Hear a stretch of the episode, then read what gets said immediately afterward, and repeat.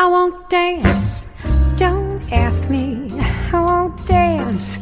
Don't ask me. I won't dance. Monsieur with you. Olá, bem-vindos ao Simples Vinho, onde a gente desfruta toda a complexidade do vinho de forma simples, quase um bate-papo. Per me un vermouth con ghiaccio, grazie. Va bene. E per lei? Rabarbaro Blues.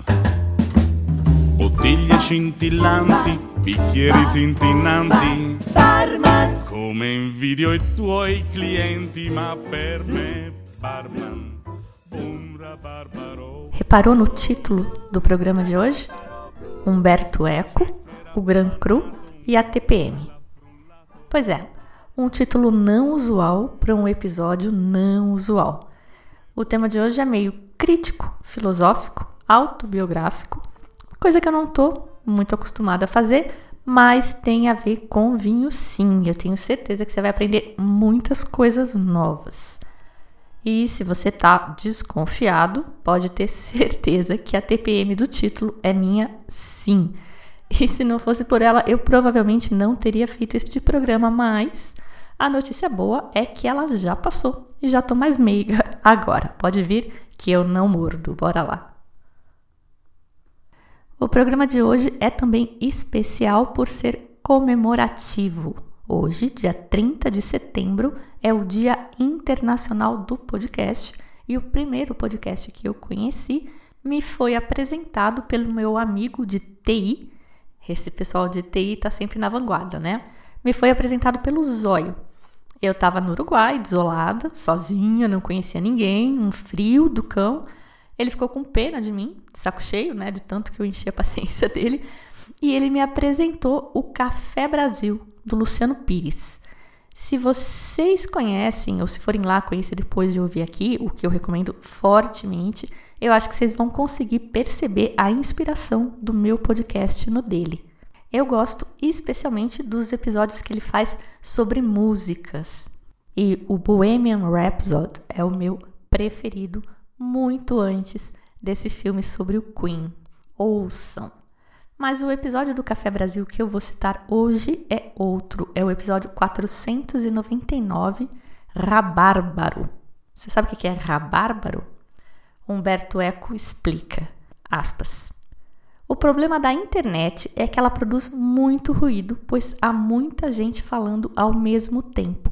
Me faz pensar quando na ópera italiana é necessário imitar o ruído da multidão e que todos pronunciam a palavra rabárbaro, porque imita esse som quando todos repetem rabárbaro, rabárbaro, rabárbaro, e o ruído crescente da informação faz correr o risco de se fazer rabárbaro sobre os acontecimentos no mundo. Haver muito ruído é o outro grande problema da informação contemporânea. Rabárbaro é então esse som tipo de festa que tem no comecinho, bem no comecinho do programa. Humberto Eco disse isso em 2015, muito, mas muito antes do mundo ter virado isso que a gente tem hoje. E eu não tô falando de pandemia e nem tô falando de polarização, que não é para isso que a gente está aqui. Então vamos falar de vinho? O Enomundo teve convulsões essa semana que passou. De novo. Teve antes, né, aquele drama sobre as salvaguardas, tem acho que um ou dois meses, mas eu consegui me fingir de morta naquela ocasião. Dessa vez, contudo, coincidiu com a TPM e aí já viu, né? A razão das cólicas que assolaram o Enomundo essa semana que passou começaram com uma não notícia sobre um restaurante que supostamente inverteu dois decanters e serviu um Bordeaux Grand Cru de 2 mil dólares, um Chateau Mouton Rothschild era, a um casal que tinha pedido um Pinot Noir de 18 dólares. Obviamente, o cara que tinha pedido o tal do Grand Cru, que era no caso um grupo de Wall Streeters, comemorando, segundo a notícia, recebeu o decanter com o Pinot de 18 dólares. Acho que até o meu pai viu essa história. O meu marido eu sei que viu e ele não vê nada sobre vinho. Saiu na Folha de São Paulo. Muita gente me enviou essa não notícia, a maioria para me provocar, e nos grupos de vinho foi um alvoroço, todo mundo comovido com essa suposta história, que não é história certo?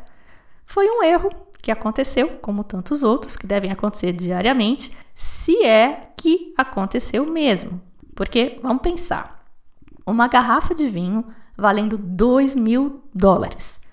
As lojas, os restaurantes, eles costumam ter até um lugar separado para guardar os vinhos mais caros. E quando eu estou dizendo mais caro, eu estou falando de 100 dólares. Imagina vinho de 2 mil dólares. Quantas garrafas dessa serão vendidas por dia, por mês, por ano? Em alguns lugares, eu sei que eles nem compram esses vinhos. Eles têm esses vinhos caros em consignação para si, por acaso algum dia alguém pedir. Mas tá, aí vai alguém e pede este vinho. Então o sujeito vai no cofre, pega essa garrafa, que aqui no Brasil valeria mais de 10 salários mínimos. E aí ele pega essa garrafa e bota na esteira para ser tratada como qualquer outro vinho de 20 dólares. Ele vai ser decantado e entregue junto com uma outra meia dúzia de garrafas que estava sendo é, servida no momento. Se o restaurante fosse seu, seria esse o procedimento com uma garrafa neste valor? Mas ok, digamos que você seja um dono de restaurante meio novato, sem experiência, bobinho, ingênuo, um capitalista com coração. E digamos que isso aconteça, que você bota esse vinho caríssimo para ser servido na esteira junto com os outros e ninguém percebe a confusão. O salão é meio escuro e tal, aí o sommelier vai servir o vinho.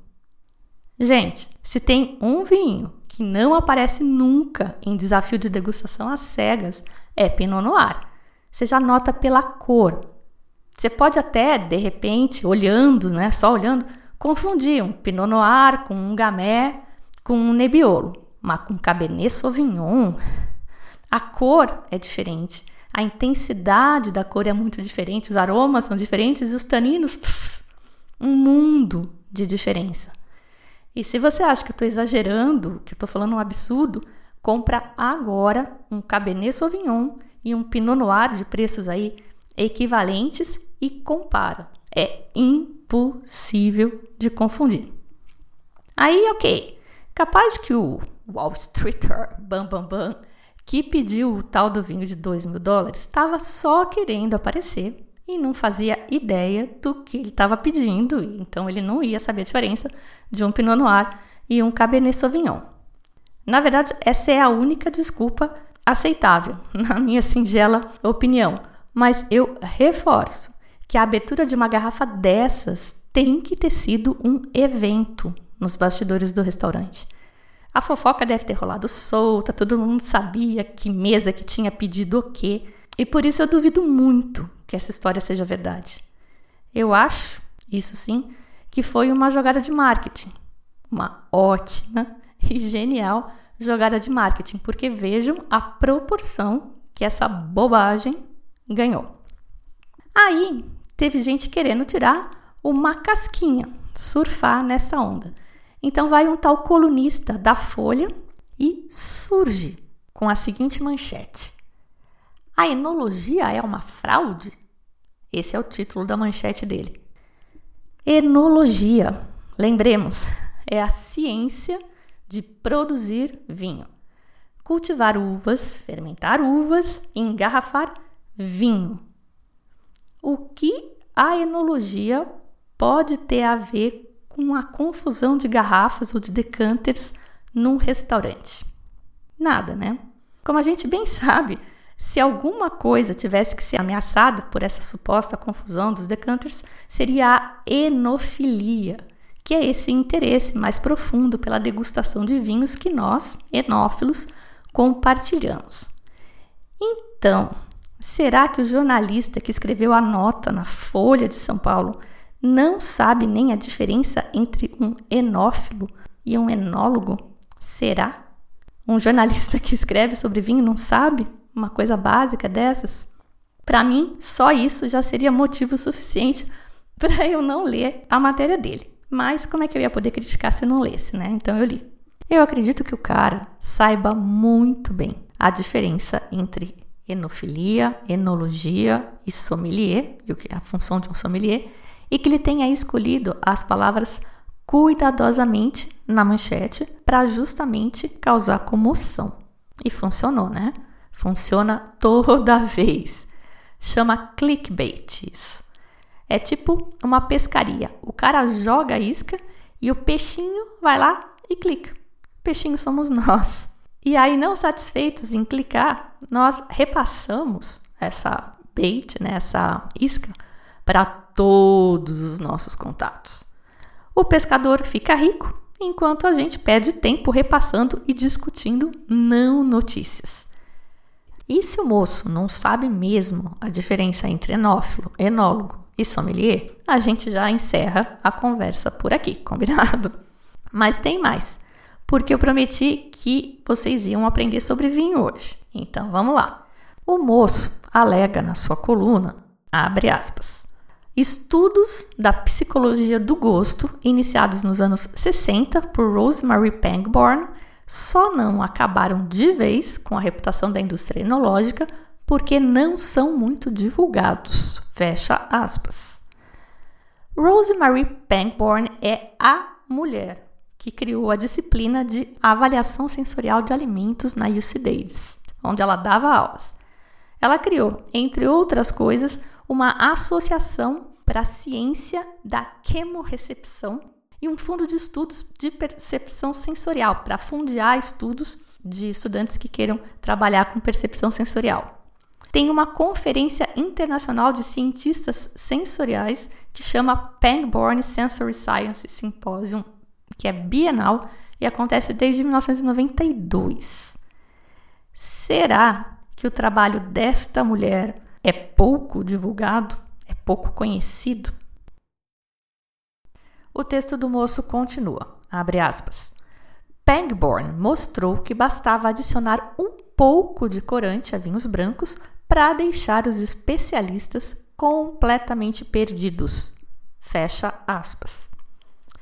Não sei aonde ela mostrou isso. Eu não fiz um doutorado sobre tudo que a mulher falou, mas eu não achei vestígios desta história.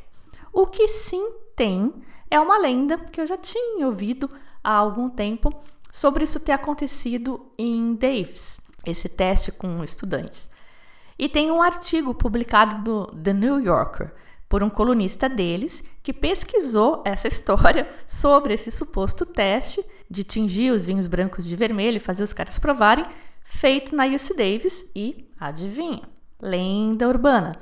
Não existe lá na UC Davis nenhum registro de um teste desses, que seria um divisor de águas, afinal, é um resultado muito importante em qualquer estudo de análise sensorial teria moldado a disciplina de análise sensorial se de fato a maioria das pessoas fosse incapaz de diferenciar um vinho tinto de um vinho branco só por causa da cor.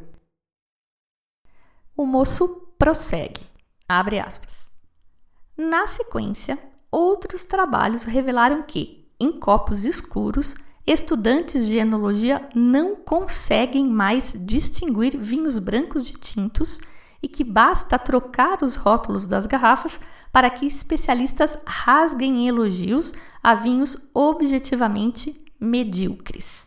Fecha aspas. O moço não cita quais estudos seriam esses, o que é bem típico dos tempos atuais. Ele não se deu ao trabalho de citar a fonte e escreve para um dos jornais mais respeitados do país. Supostamente, um dos poucos redutos da informação de qualidade nesses tempos loucos em que vivemos. Tudo bem que a opinião de um colunista não necessariamente expressa a opinião do jornal, mas aqui a gente está falando de qualidade de informação e qualidade da argumentação, tá? Foi mal, Folha. Mas bem, o estudo mais famoso nesta linha aí de tingir vinho branco de tinto é atribuído a Frédéric Brochet, embora ele não seja o único autor. São dois estudos, na verdade. The Colors of Others foi um estudo publicado em 2001 e que buscou comprovar que o nosso cérebro faz associações, toma atalhos e dispensa algumas informações na hora de interpretar o mundo. Isso é fato.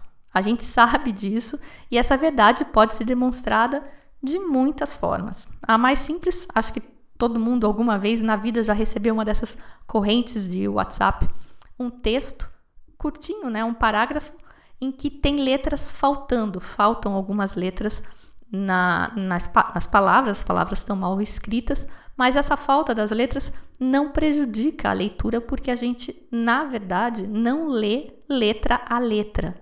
A gente bate o olho numa fração de segundos e decide o que está escrito lá pelo jeitão da coisa e pelo contexto, ainda que uma letra ou outra estejam faltando. Num outro experimento bem interessante, duas equipes fazem passes numa quadra de basquete e o observador precisa contar quantos passes são feitos por uma das equipes. Só isso. Tem algumas variações com graus de, de, dificuldade, de contar só da equipe tal, só da, da outra equipe, se é passe alto, se é passe baixo, mas enfim. O fato é que quase metade dessas pessoas contando os passes está tão absorta na atividade que não percebe um cara fantasiado de gorila passeando no meio desse jogo. Um gorila no meio dos jogadores de basquete. Esse experimento é conhecido como o gorila invisível. Ele é de 1999, mas qualquer mágico do século 17 já sabia disso e usava isso nos seus truques. Eles usam isso até hoje. Eu deixo referência e o vídeo no post desse episódio sobre o gorila invisível. Eu acho esse assunto fascinante, já li alguns livros sobre isso, se quiserem eu até indico, mas como o assunto aqui é vinho, o que o Brochette fez foi meio que repetir isso mas usando vinho. Ele pegou 54 estudantes de enologia, estudantes, portanto, longe de serem experts em degustação, e serviu a essas pessoas um vinho branco e um vinho tinto, que na verdade era o mesmo vinho branco, só que tingido de vermelho para parecer um vinho tinto. E ele pediu que essas pessoas descrevessem os aromas que elas sentiam em ambos os vinhos. O resultado observado nesse experimento foi que havia sim uma incidência maior de descritores aromáticos relacionados a vinhos tintos nos vinhos que foram tingidos de vermelho, demonstrando que o fato de o estudante ver um vinho tinto aparentemente o induzia a sentir aromas mais comumente associados a vinhos tintos. Notem que esses aromas associados mais comumente aos vinhos tintos também foram percebidos nos vinhos visualmente brancos, só que em menor intensidade, em menor proporção. Ponto. O famigerado estudo é só isso. Eu acho que os caras nem beberam os vinhos, o estudo só fala em aromas. Ninguém disse que se o vinho era branco ou se era tinto. Não vou nem entrar no detalhe da discussão do vocabulário de cada indivíduo, nível de treinamento ou outros fatores físicos e psicológicos, como possivelmente a vontade que os estudantes tinham de agradar, de acertar e que a gente já concordou tem um papel importante nessa coisa toda. Agora, a partir destes fatos, afirmar que a metade dos participantes do teste foi incapaz de distinguir um vinho branco de um vinho tinto parece uma conclusão razoável para esse estudo? Eu deixo o estudo completo num link no post desse programa para quem quiser conferir. O mesmo Brochette fez também um estudo supostamente com experts, mas que eu desconfio que tenha sido com os mesmos estudantes de enologia, em que as pessoas percebiam qualidades superiores nos vinhos que elas achavam que era mais caro. O colunista da Folha não cita se é desse estudo que ele está falando. Pode ser ou não. Há outros estudos que apontam também nessa mesma direção, com ou sem vinho, porque isso é uma coisa intrínseca do cérebro da gente. Um estudo de 2017 do Centro de Economia e Neurociências da Universidade de Bonn, na Alemanha, avaliou a atividade cerebral de pessoas bebendo o mesmo vinho, mas pensando que eles tinham preços diferentes.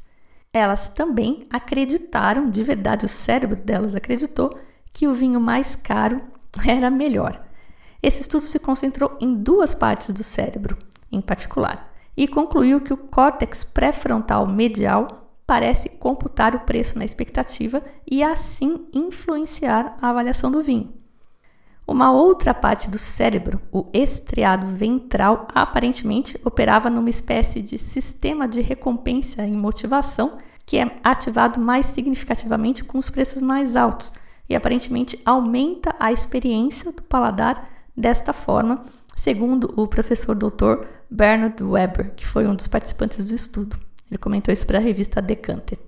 De novo, é preciso sempre tomar muito cuidado com as conclusões a partir de um resultado simples. É importante destacar também que as pessoas participando do estudo não eram profissionais do vinho e que um próximo passo seria avaliar se um cérebro treinado, como é o de um profissional, consegue abstrair e isolar essa informação do preço e fazer uma análise do vinho mais imparcial. Talvez possa, porque um outro estudo citado pela revista Decanter em 2016 comparou áreas do cérebro de master sommeliers e de gente normal e concluiu que nos master sommeliers o córtex insular e o córtex entorrinal são mais espessos, como se fosse um músculo de marombeiro mesmo, desses que vai na academia todo dia.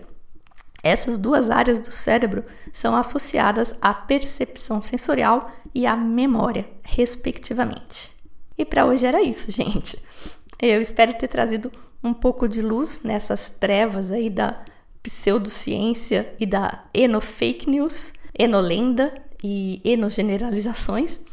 Esse fenômeno, é claro, não está restrito ao mundo do vinho, é um fenômeno da vida moderna e uma decorrência da popularização da internet, como já previa Humberto Eco. Por um lado, a gente não consegue imaginar a vida sem internet, ele é um baita facilitador. Por outro lado, ela promoveu o idiota da aldeia a portador da verdade, e deu o mesmo palco a um imbecil e a um prêmio Nobel, como disse, sabiamente, Humberto Eco, em 2015. Cabe a cada um de nós, portanto, filtrar a informação, abafar o rabárbaro e não dar palco para quem não merece. Tipo corrente, né? Eu sinceramente acredito, e aí vocês podem me acusar de estar sendo enviesada, porque eu claramente tenho interesses neste assunto. Mas eu acredito que a gente, quando a gente acha graça e repassa o vídeo daquela moça que supostamente descobriu que a caixinha de leite vem com tampa de rosca e que não precisa cortar a caixa, quem que não recebeu esse vídeo na semana passada? Ao multiplicar este conteúdo, conteúdo entre aspas, né, esse pseudo conteúdo, você está valorizando esse produtor de pseudo conteúdo. E notem que a guria que fez esse vídeo, ela é muito esperta. De burra ela não tem nadinha. Ela está fazendo isso porque é o que a massa quer, é o que dá ibope e é o que acaba dando grana. Uma pessoa assim inteligente, com esse humor afiado, podia estar tá produzindo coisas muito mais úteis para o mundo. E a culpa disso é nossa. Preciso finalizar o programa então elogiando vocês, ouvintes do Simples Vinho, que não ficaram de mimimi com esse assunto da enologia ser uma fraude ou não, nem dos vinhos supostamente trocados no restaurante. O maior burburinho que eu vi sobre isso veio de outros lugares. Então, eu acho que nós todos estamos de parabéns. Então, eu vou contar uma historinha rapidinha que me aconteceu na semana passada e que motivou, está motivando esse parabéns, me fez refletir e pensar. Eu participei de uma degustação online com um produtor português que eu não conhecia, chama Quinta do Romeu. Ele faz vinhos e azeites orgânicos e biodinâmicos no Douro Superior. O cara todo zen, né, bio, tava todo feliz que tinha assistido o treino da Fórmula 1 e assistia a corrida no domingo. E os vinhos dele são bons, vinhos caros, né, vinho top, numa daquelas garrafinhas sem vergonha, sabe, fininha, dessas que a gente não dá nada. E eu achei isso muito legal, porque já conversei com outros produtores e a maioria tem sim uma preocupação genuína com sustentabilidade, mas pouca gente tem coragem de botar um vinho top nessa garrafinha mais simplesinha. Eu vi numa palestra do Castelo de Banff, eles fazem Brunello, fazem Chianti, que eles fizeram um movimento grande nesse sentido, conseguiram ter um resultado bem legal, mas só nos vinhos de entrada. Eles não se animaram a colocar o Brunello nessa garrafa mais leve. E de novo, a culpa disso é nossa, porque somos nós quem ainda percebemos a garrafa pesada como um fator de qualidade para o vinho. E eu disse exatamente isso para o português. Eu parabenizei pela coragem aí de desafiar o senso comum. E ele me disse que para ele isso tinha sido uma decisão natural. Eu nem sei desde quando ele usa essa garrafa mais leve.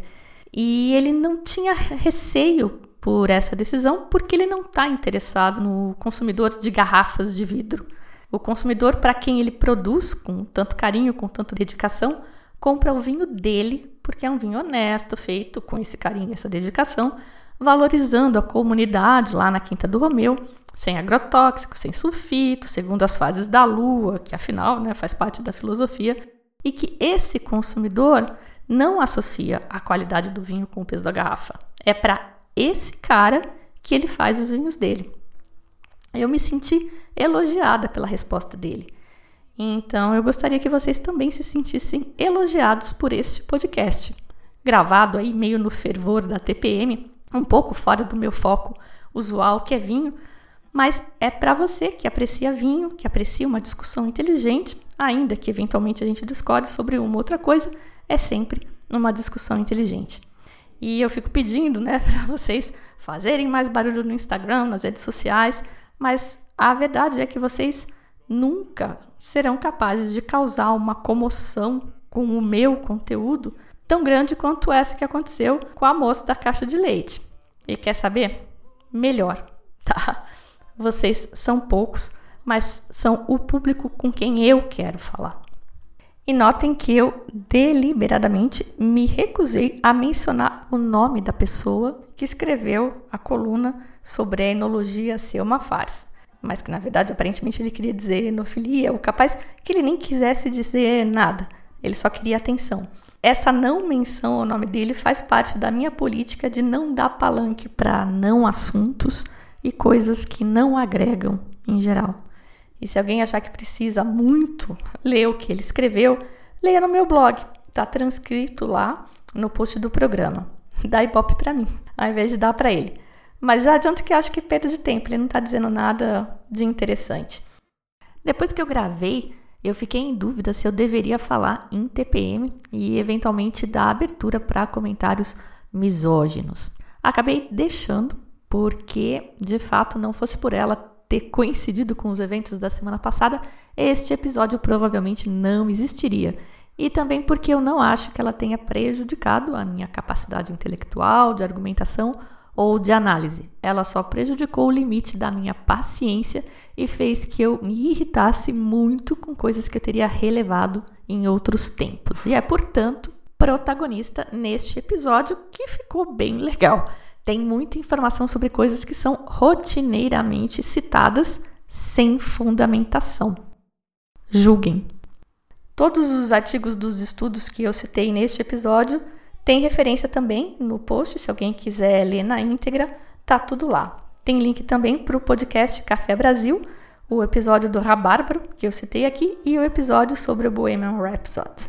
Para quem gosta de música, imperdível. Ouçam lá. Riesce a não pensare, ma io che sono afatico, linfatico, cianotico, verrò, barman,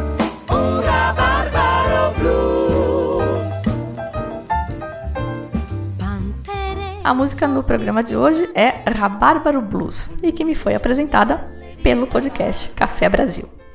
Na abertura, como sempre, você ouviu Jenny Murray e Michael Bublé com I Want Dance. Eu sou a Fabiana Knossaise e vou ficando por aqui com um simples vinho. Tchim, tchim. Imbottito di pastiglie piangerò, barman, sul mio rabarbaro blu. Piangerò, barman, sul mio rabarbaro blu. Piangerò, piangerò, barman, sul mio rabarbaro blu. Rabarbaro.